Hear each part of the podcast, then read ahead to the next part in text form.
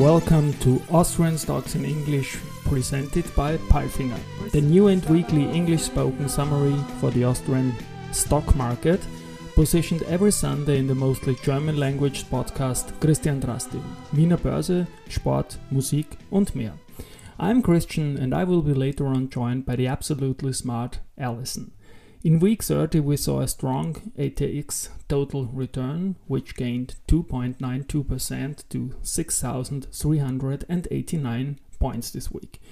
Year to date, the index is now at minus 18.59%, and up to now, we have 72 days with a positive and 75 with a negative performance. The best weekday so far is Wednesday with uh, 0.39% up, and the weakest is Thursday with 0.78% down.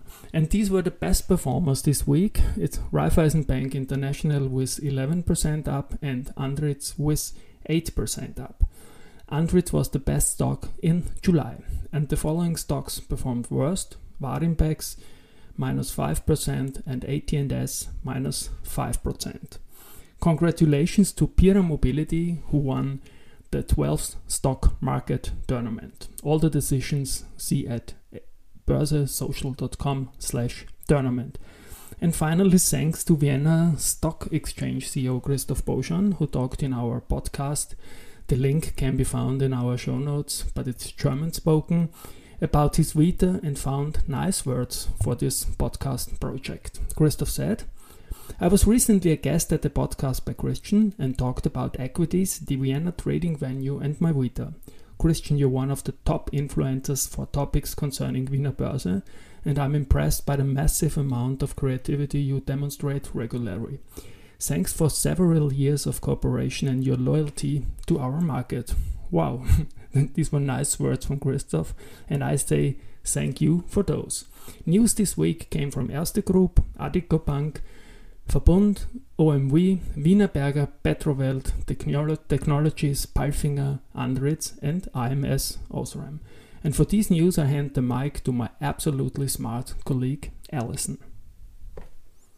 Thank you, Christian, for calling me absolutely smart. And these were the news of week 30, Monday. Erste Bank, the nomination committee of Erste Bank Österreich's supervisory board has proposed Hans Unterdorfer to serve as the new management board member responsible for corporate customers. Unterdorfer's appointment as chief corporates officer will be effective as of September 1, 2022. Unterdorfer is thus set to take over this position from Willy Cernko, who has been CEO of Erste Group since July 2022. Hans Unterdorfer has been the CEO of Tiroler Sparkasse since 2011 and will retain the role until a suitable successor is found, with Unterdorfer remaining until the end of October at the latest. Erste Group, weekly performance, 3.43%. Addiko Bank, the European Central Bank has published today the results of the comprehensive assessment of Addiko Group, consisting of an asset quality review and a stress test. All banks which are directly supervised by the ECB are required to undergo a comprehensive assessment.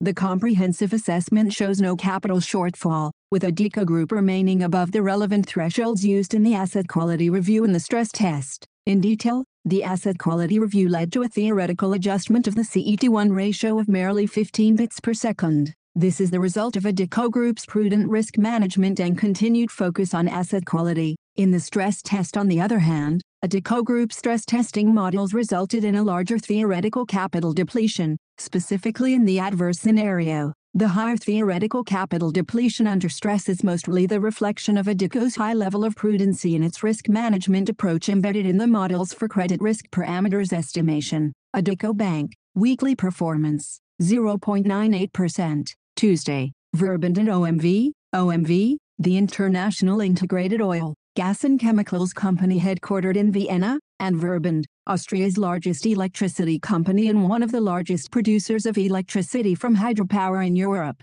have commissioned the further expansion of the ground-mounted photovoltaic plant on the OMV site in Schönkirchen in Lower Austria. OMV and Verbund have equal stakes in this joint project. on a 13.3 hectare, 133,200 m to the power of 2, landfill site owned by OMV in Schönkirchen Lower Austria, a ground-mounted photovoltaic plant with a total output of 15.32 MWP is now operational. The resulting annual output of 15.84 GWH will be used to meet OMV's own electricity requirements through climate-friendly solar energy. Verbund, weekly performance, 1.03% OMV, weekly performance, 0.10%. Wienerberger, Australian robotic technology company FBR has completed a structure with the Hadrian X registered sign in a Western Australian suburb using Wienerberger Porotherm clay blocks of Austrian-based brickmaker Wienerberger. The build utilized two Porotherm block types,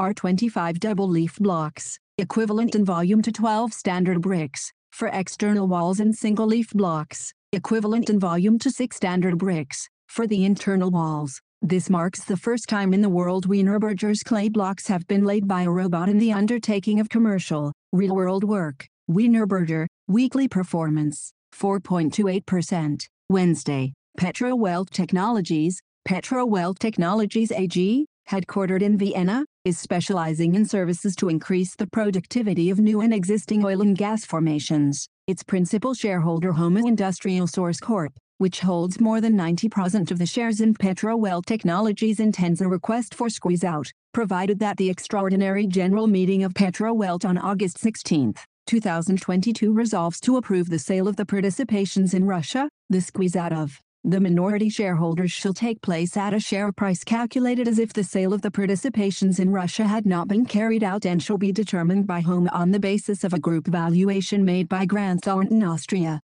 Petrowelt Technologies, Weekly performance, 33.88%. Thursday, Verbund, Austrian utility company Verbund saw a significant improvement in the results posted for the first half year. EBITDA climbed by 110.5% to Euro 1,378.9 MN. The group results surged by 151.8% to Euro 817.1 MN compared with the same period of the previous year. The hydro coefficients for the run-of-river power plants dropped to 0.90, or 6 percentage points below the prior year figure and 10 percentage points below the long-term average. Generation from the annual storage power plants rose by 18.7% in quarters the period compared with the prior year reporting period. The sharp increase in wholesale electricity prices on the futures and spot markets gave a significant boost to earnings. The average sales prices obtained for Verbund's own generation from hydropower rose by Euro 65.9 MWh to Euro 112.5 MWh. The consolidation of Gas Connect Austria GmbH and the significantly higher contribution from flexibility products also had a positive effect. The group result for the first half of the year was influenced by non-recurring effects of Euro 82.6 MN,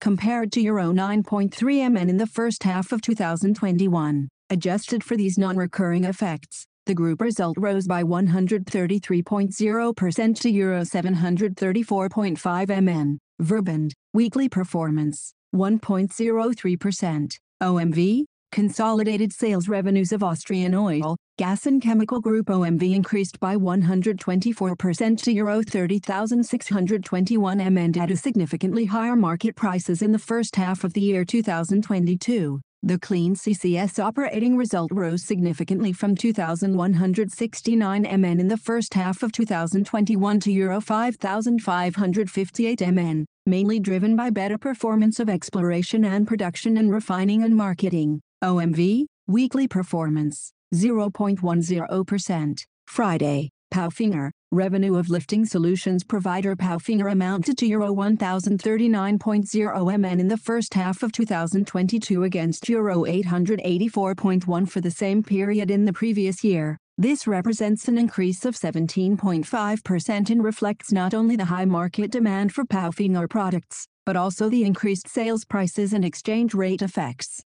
EBITDA fell by 10.5% compared to the first half year 2021 to Euro 119.5 MN. Earnings before interest and taxes, EBIT, fell from Euro 92.1 MN in the once half year 2021 to Euro 80.2 MN due to cost increases and the deferred effective price increases. The consolidated net result amounted to Euro 39.2 MN as against Euro 55.7 MN as of June 30, 2021. Palfinger, weekly performance, 5.66%. Andritz, International Technology Group Andritz saw very favorable business development in the second quarter of 2022. At just under 2.2 billion euros, order intake was significantly higher than the good previous year's reference quarter. The order backlog reached a new record level of just under 9.9 billion euros. Revenue of the group in the first half of 2022 amounted to Euro 3,317.0 MN and increased by 9.6% compared to the previous year's reference period. In the first half of 2022,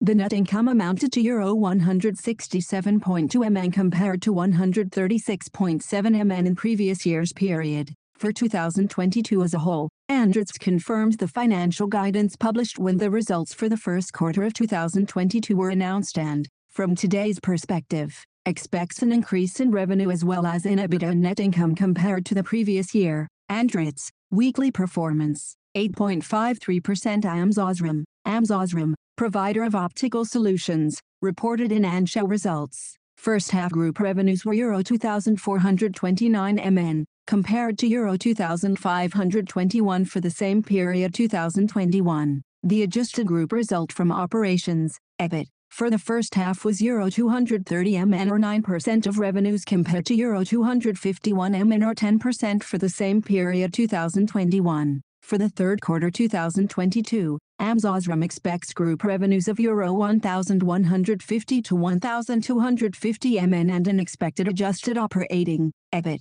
margin of 6 to 9%. AMS weekly performance minus 5.88%. Rosenbauer, Dieter Siegel will step down as CEO of the manufacturer of systems for firefighting and disaster protection Rosenbauer Group. As of August 1, 2022, Sebastian Wolf will take over as the new CEO. He has worked for the group since 2008 and will continue to hold the position of Chief Financial Officer. Rosenbauer, weekly performance, 4.36%. And now bye bye from Allison. And Christian, we wish you a great week. Hear you next Sunday.